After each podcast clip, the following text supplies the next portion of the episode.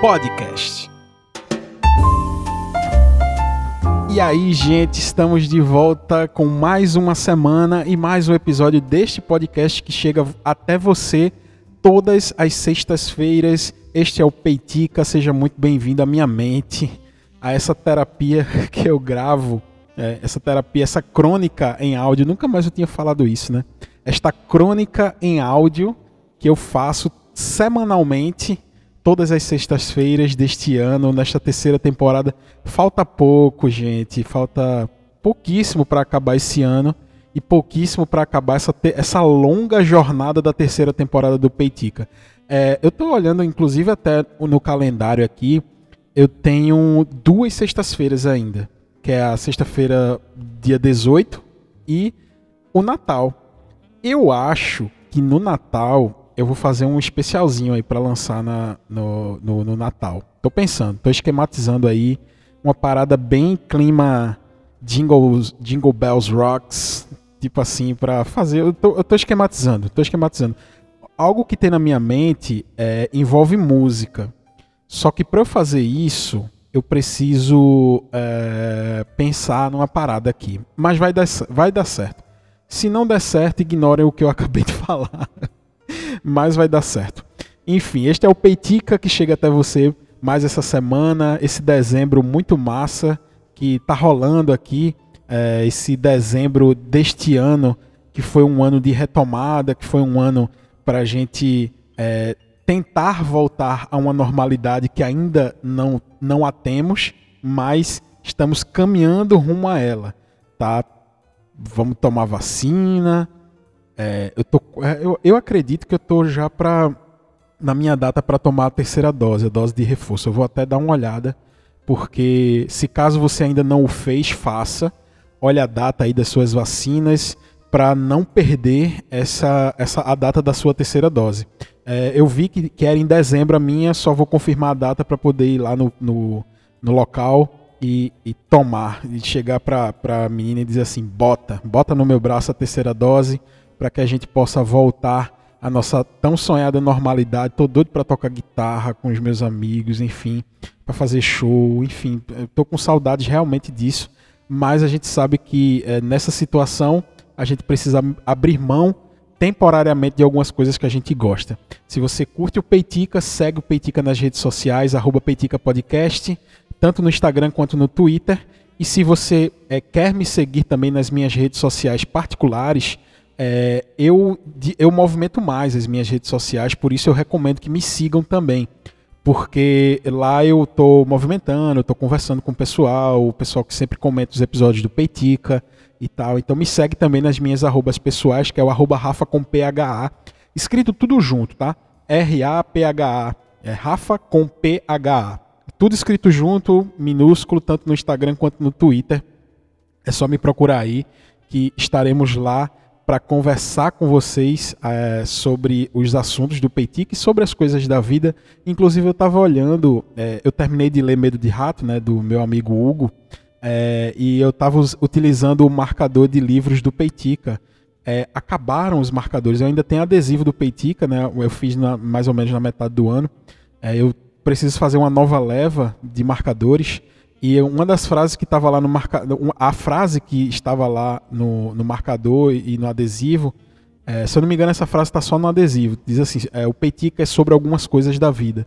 E esse podcast é sobre isso, sobre é, tudo isso que acontece nas nossas vidas, na minha vida, e essa pandemia está fazendo parte das nossas vidas há dois anos, mas vamos firmes e fortes aí ver, é, é, fazer a nossa parte para a gente poder superar essa parada, não ouvir otário que fica negando, dizendo, ah, mimimi, não sei o quê.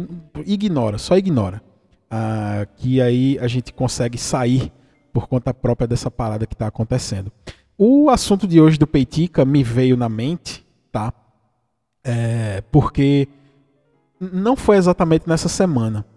Foram algumas semanas atrás. Eu estava vendo que uma pessoa estava frequentando esse, é, esse, essa podosfera de vídeos aí. E essa pessoa me chamou bastante atenção é, por conta dessas entrevistas que ele estava dando. Esse foi um dos gatilhos, e o outro gatilho foi é, uma coisa que realmente é, me marcou demais. Eu vou falar primeiro sobre essa. É, saiu essa semana, na verdade, semana passada ou retrasada, algo assim, o documentário dos Beatles, né? O Get Back, é, produzido, é, foi, ele está na plataforma da Disney Plus. Eu não terminei de assistir ainda, porque eu tô assim saboreando cada minuto. Eu não tenho costume, eu já falei isso em outros peiticas. Eu não tenho costume de ouvir, é, de, de ouvir não, de assistir algo que eu gosto muito mais de uma vez. Tipo assim, eu assisti um filme assim massa eu quero guardar aquele momento de descoberta na minha mente. Vê a noia. É, eu, é, isso é internamente, né? O que eu penso. Tipo assim, se eu assistir de novo, aquela experiência única que eu tive de conhecer algo novo e que aquele algo novo foi tão bom, eu tenho medo de apagar isso da minha mente e deixar na memória a segunda vez que eu assisti aquele filme. Vê que loucura. Então, quando, normalmente quando eu assisto algo muito bom, é muito difícil eu rever aquilo. Porque eu quero guardar na minha memória aquele momento especial que me marcou. É óbvio que depois eu posso assistir e tal, mas normalmente quando é algo que eu gosto muito, eu, eu guardo na memória esse primeiro contato que eu tive. E com Get Back está sendo isso. Muitas pessoas que eu conheço é, já terminaram de assistir. É, é, um documentário né, feito por. É, é dirigido por Peter Jackson é, ele é o diretor de Senhor dos Anéis, por exemplo. É um grandíssimo diretor e ele se debruçou sobre é, imagens, vídeos, é, em áudios de uma época ao qual, ao qual os Beatles estavam gravando o, o, o projeto Get Back, né, que depois virou Let It Be e tal, o disco, né? E aí é, se, se tem essas, essas imagens que, é, que eram inéditas até o lançamento do, do, proje do projeto Get Back. E, é, assim, eu tô degustando cada minuto. Por isso que eu não terminei ainda. Porque eu sei que eu não vou, assim, em, num curto período de tempo, assistir aquilo de novo. Então eu tô assistindo assim. Eu dou play, assisto 20 minutos, meia hora, aí paro. Aí depois assisto mais uma horinha, aí paro sabe? Para degustar e pensar sobre cada momento. É, porque o, o, o documentário ele é dividido em três partes. Cada parte tem mais ou menos 2 horas e 40, 2 horas e meia por aí. É, é um documentário robusto, são muitas imagens que tem, muitos vídeos inéditos que tem. E, e esse documentário ele traz um, um, um, ambiente ao qual nós não estamos é, acostumados a ver. Porque, assim, todo mundo sabe é, a, quer dizer, a maioria das pessoas que me conhecem sabem é que eu sou muito fã dos Beatles. Tenho tatuagem do Sgt. Peppers no braço. É, assim, sou muito fã mesmo dos Beatles. E, e poder entrar naquele ambiente tão fechado entre os quatro Beatles, né? eles estão ali produzindo, utilizando a sua criatividade para fazer música, para fazer som. É, estar naquele mesmo ambiente, mesmo sendo assim dessa maneira, visitando através desse documentário, é, quando eu comecei a assistir, é, nas primeiras cenas, quando o documentário tá lá nos estúdios de Twinketon, é, eu me emocionei. Confesso que assim, eu, os olhos lacrimejaram, porque é um lugar que eu jamais imaginaria estar presente, entre aspas, né? Porque é, é, um, é um ambiente muito íntimo entre eles. E, e estar lá presente como um, um, grande fã dos Beatles é um negócio assim de outro mundo. Eu nunca imaginei que eu poderia presenciar aquilo, mesmo que num documentário. Não tem como presenciar, só se inventar um, uma, uma máquina que volte no tempo, né? o DeLorean da vida real. Mas é, poder estar lá me emocionou muito no início do documentário é, eu tive a mesma sensação que eu tive quando eu fui assistir o show do Paul McCartney lá no Arruda, aqui em Recife, quando o Paul veio para aqui em 2012. É, demorou a primeira música inteira para cair a ficha que Paul McCartney estava na minha frente. Assim, é, eu lá, lá de fora eu lembro quando eu estava na fila para poder entrar no estádio, dava para ouvir a passagem de som, porque a gente chegou à tarde, o show ia ser à noite, mas a gente chegou mais cedo para poder pegar um lugar bom na fila. É, e aí, durante a tarde, enquanto a gente estava na fila, deu para ouvir o som rolando lá dentro do estádio. O estádio do Arruda é grande, né? Deu para ouvir eles passando o som. Aí todo mundo ficou em silêncio assim na fila, é, para poder ouvir. A gente escutou o Paul cantando assim, a banda. E só que a ficha ali não tinha caído ainda. Aí a gente entrou, né? Não teve show de abertura. É, a gente próximo a começar o show ficou rolando as imagens e tal nos, nos telões.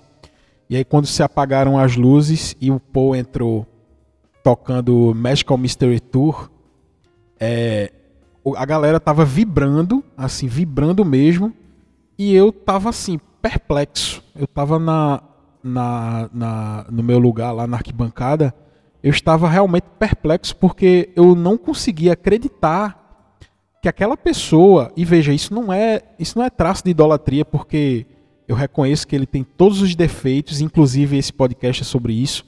Ele tem todos os defeitos dele, ele tem todas as, ele tem disco que eu não gosto, tem música que eu não gosto, é, tem coisas que eu não gosto, assim, envolvendo os Beatles, a, a, eles, né? Tem algumas declarações também, enfim, eu não, não é idolatria. Mas estar na frente de alguém que você admira muito, é, musicalmente, a música faz muito parte da minha vida, é algo que demorou a cair a ficha realmente. Assim, eu fiquei impressionado quando estava terminando a primeira música, Magical Mystery Tour, foi que aí eu caiu a minha ficha. Porra, Paul tá na minha frente, assim, sabe? Paul McCartney tá na minha frente. E eu tive essa mesma sensação quando eu estava é, assistindo esse documentário. Me veio exatamente a mesma uh, sensação a, e a mesma emoção, só que dessa vez eu estava diante de Paul McCartney, de John Lennon, de George Harrison e de Ringo Starr naquele momento íntimo deles. E, e foi isso que me pegou, assim, foi um, um choque. E aí eu tô curtindo demais, assim. Esse foi um dos motivos pelo qual eu resolvi gravar esse Peitica. Outro motivo é, é justamente essa entrevista que essa pessoa estava dando nesses podcasts. O nome desse cara é Rafael Spaca e ele é um biógrafo dos Trapalhões. Então ele fala muito sobre os bastidores dos Trapalhões, ele fala sobre é, o dia a dia de como era, sei lá, o Didi, como era a relação deles com com o, os outros membros do, do grupo e tal. É, um tempo atrás eu já tinha, eu, eu já tinha assistido a, a, a, o documentário que é a biografia do Mussum, que é Mussum Forever, Forever, alguma coisa assim. É, e eu achei maravilhosa a, a biografia do, do Mussum, o documentário, né? E me chamou a atenção porque Os Trapalhões, ele marcou muito a minha infância. É, eu lembro de, de quando saía os filmes dos, tra, os filmes, né, dos Trapalhões. É, na verdade, não é nem quando saía, porque os filmes são um pouco mais antigos. Na verdade, era quando passava na sessão da tarde. Quando anunciava, ó, principalmente nas férias, passava muito. Porque a gente estava em casa, né? E a Globo aproveitava para exibir filme, os filmes dos Trapalhões. Ah, sei lá, os Trapalhões e o Mágico de Oroz. É, os, tem, tem um que eles vêm, que, é, que é, se passa no Nordeste aqui, que, que inicia o filme com o Didi levando a casa dele numa carroça e um burrinho puxando a casa. Eu não sei se é esse o Mágico de Oroz, enfim, não lembro. Mas é, tem, diver... É, tem, um, tem uma paródia que eles fazem. Tem os Trapalhões na Serra Pelada, eu me lembro de ter assistido. É, tem o casamento dos Trapalhões, que é quando eles, eles vivem num sítio e tal, aí se casam, e tem as Paquitas e tal, a Xuxa. Enfim, é, tem diversos filmes desse e me, marca, e, e me marcou muito na infância. Só que aí o Rafael Spaca, esse biógrafo, ele traz um outro lado. Ele traz um, um, um Renato Aragão é, egoísta, né? essa pessoa que é, tem inveja das outras, controlador, sabe? Ele traz essas histórias. Ele já escreveu uma biografia sobre os Trapalhões e agora ele gravou um documentário. Só que ele esbarra muito na questão da autorização para poder lançar esse documentário. Na verdade, não é nem a autorização, porque tem, é, isso é tema, inclusive, de um, de um caso, de um processo no STF, é, que eu vou falar sobre isso também.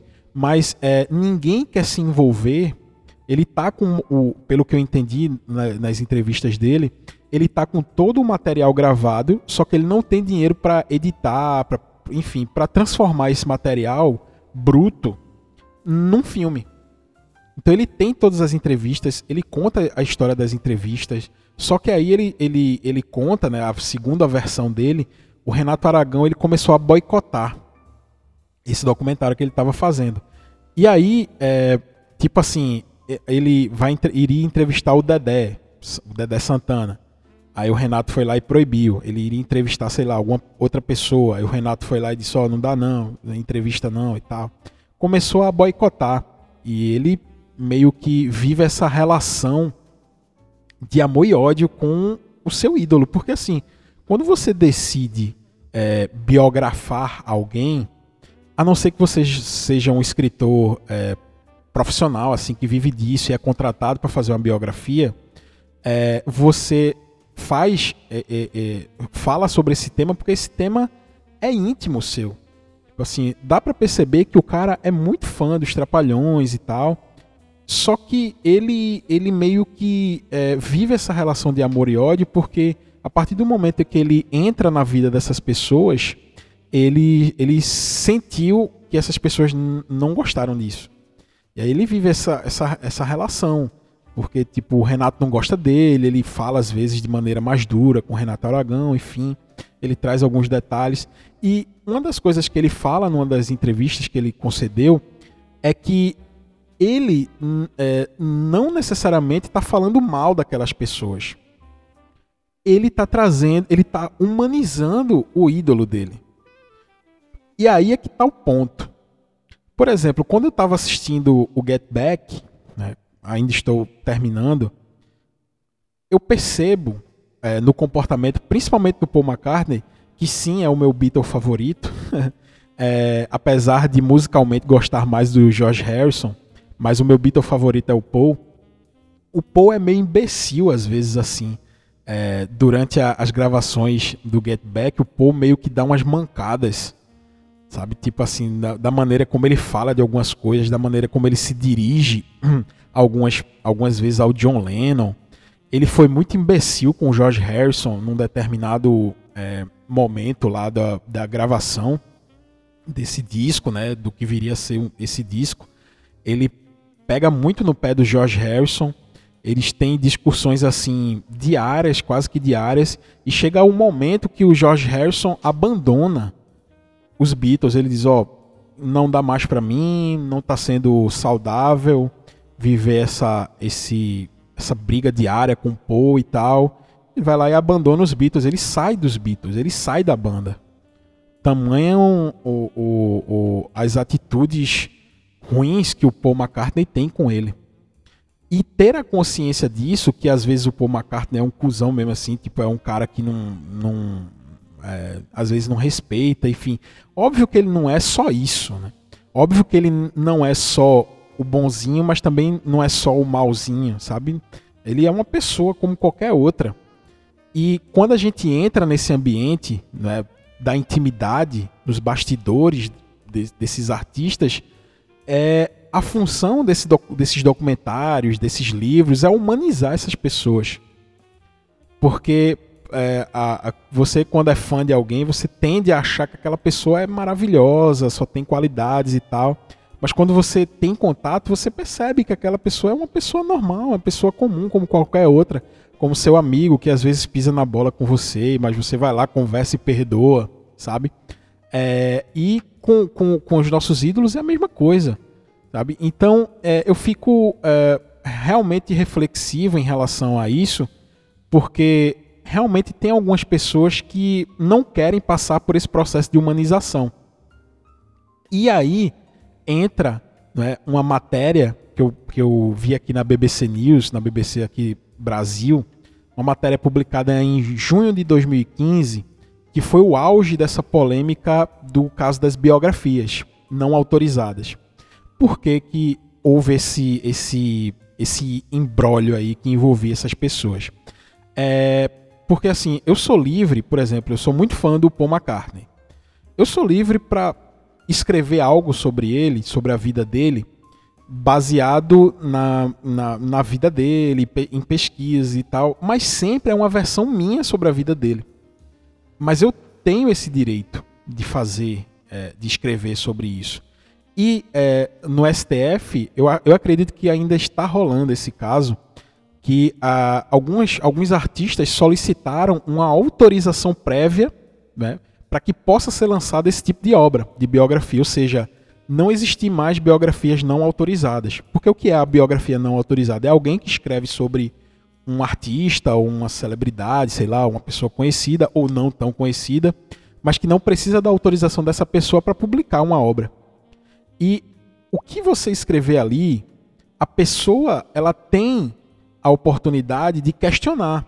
Tipo assim, ó, você escreveu isso, isso não é verdade, logo eu vou te processar por isso e a justiça decide se se é verdade ou não, se precisa ser corrigido ou não aquela obra, enfim.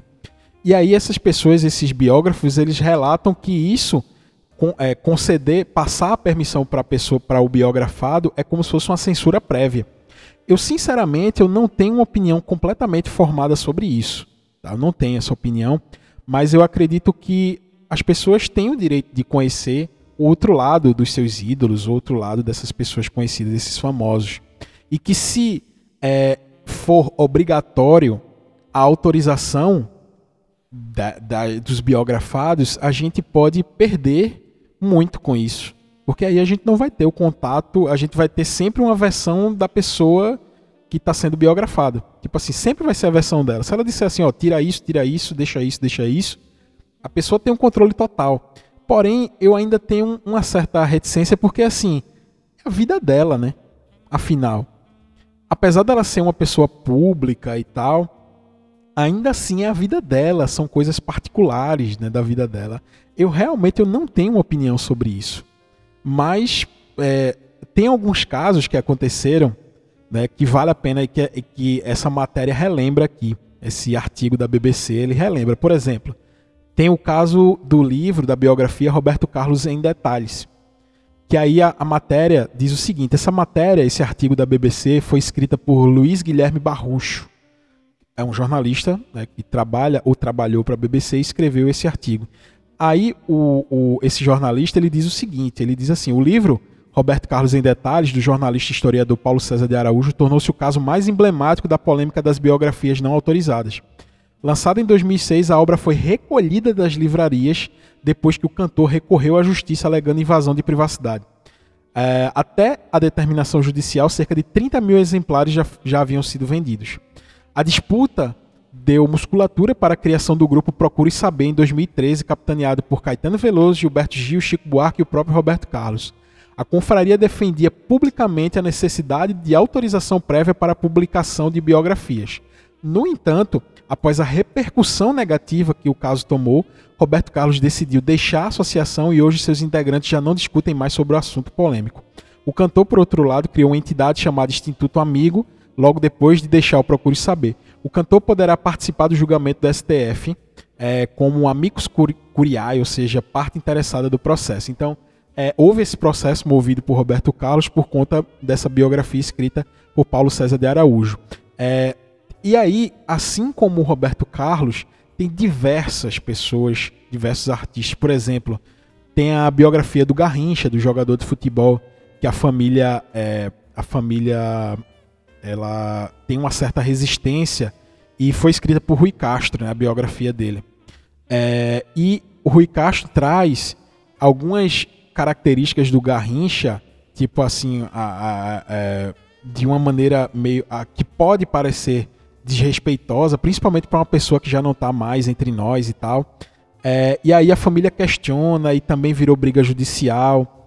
Mas a verdade, a verdade é que a gente curte estar nesse ambiente de bastidores. A gente curte demais, porque a gente quer ter esse contato mais próximo com os nossos ídolos, com as pessoas que a gente é, admira.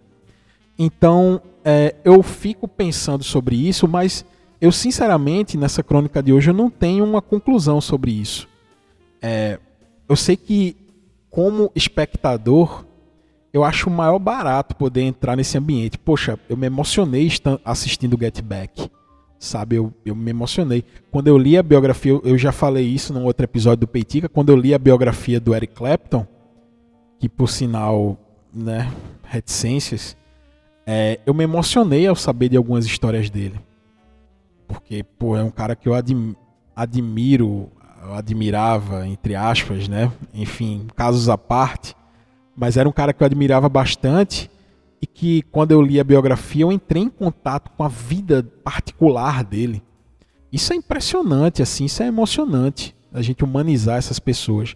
Mas eu entendo que essas pessoas às vezes não gostem, não gostem daquilo, porque ela revela um lado não tão bom. Mas como seres humanos, nós não somos só bons. Nós somos maus às vezes, né? Nós somos pessoas ruins às vezes. Mas fica essa reflexão pra gente hoje aqui nesse Peitica, porque nem tudo é nem tudo é da maneira como a gente espera. Às vezes a gente pisa na bola. É, até com um amigo. Imagina uma pessoa pública que lida com milhares de pessoas assim durante a sua vida inteira. Então, é, humanizar essas pessoas, esses ídolos da gente, é parte de um processo interessante, porque aí a gente deixa de acreditar, deixa de idolatrar certas pessoas justamente pelo fato de ter esse contato com o lado ruim delas. Eu acredito que o lado ruim das, da, das pessoas nos ensina bastante também. E de como elas, é, e de como elas lidam com esses acontecimentos ruins, por exemplo. É algo interessante de se notar. Eu, eu durante essa semana eu pensei bastante sobre isso, né, porque eu comecei a assistir o Get Back, principalmente pelo comportamento do Paul McCartney, e eu fiquei pensando, caramba, esse velhinho gente boa que a gente vê nas redes sociais, esse esse exímio músico, compositor que eu admiro tanto, tem o um lado ruim dele também. Às vezes ele é um, um idiota assim também, sabe? Mas depois quando a gente junta tudo, a gente diz, beleza, ele é um idiota, mas é um gênio, ele, enfim, ele, ele se corrigiu. É muito bonita a, a maneira como ele, é, ele se desculpa do episódio, né, com o George Harrison. É, enfim, é, tem, tem todo o processo dele, tem os interesses dele também, porque ele não queria que a banda acabasse, ele ainda queria ganhar dinheiro e etc, etc, etc. Mas são amigos, sabe, que estão ali vivendo aquele momento. É interessante essas relações e eu pensei muito sobre isso essa semana. E por isso que eu trouxe esse tema aqui para o Peitica de hoje.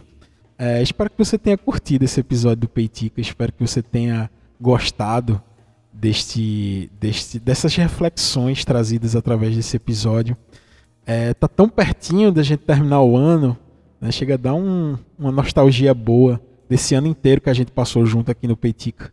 É, te agradeço, você que chegou até aqui, é, ouvindo esse episódio. Como eu sempre falo, se você quiser compartilhar esse momento nas redes sociais, me marca para eu poder te agradecer pessoalmente. Assim, muito obrigado por ter ouvido o Peitica. E um grande abraço para o grupo secreto do Peitica também, para as pessoas maravilhosas que estão nesse grupo. É, agradeço de coração o apoio, o total apoio que vocês me dão lá para continuar gravando episódios, para continuar fazendo. É, é, um prazer gigantesco estar aqui gravar toda semana um episódio do Peitica. E a gente se encontra na próxima sexta-feira, neste mesmo bate-canal, nesta mesma bate-hora. E até semana que vem. Um beijo, um abraço para vocês. Valeu, gente. Até mais.